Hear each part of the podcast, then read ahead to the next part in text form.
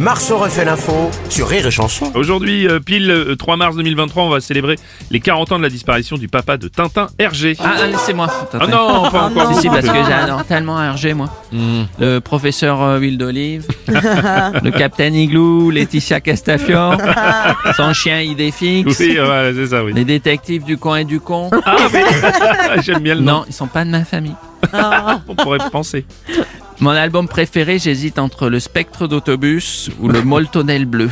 Le Moltonel bleu, trois épaisseurs. Ah Je me dis, mais t'es pas vous aussi quand même. Non, c'est vrai. Enfin bref, comme disait le capitaine euh, Rasta Rocket Popoulos, 1000 milliards de 1000 sabords. Oh, oh bah c'est la bonne. Ah oui, je vous ai niqué. Ah, j'étais surpris.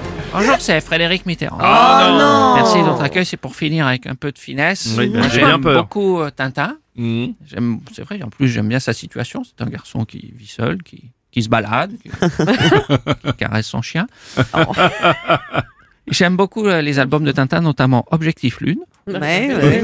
Les bijoux de la Castafiore, Surprise, ou encore L'étoile mystérieuse. Marceau refait l'info tous les jours en exclusivité sur Rire et Chanson. Rire et Chanson.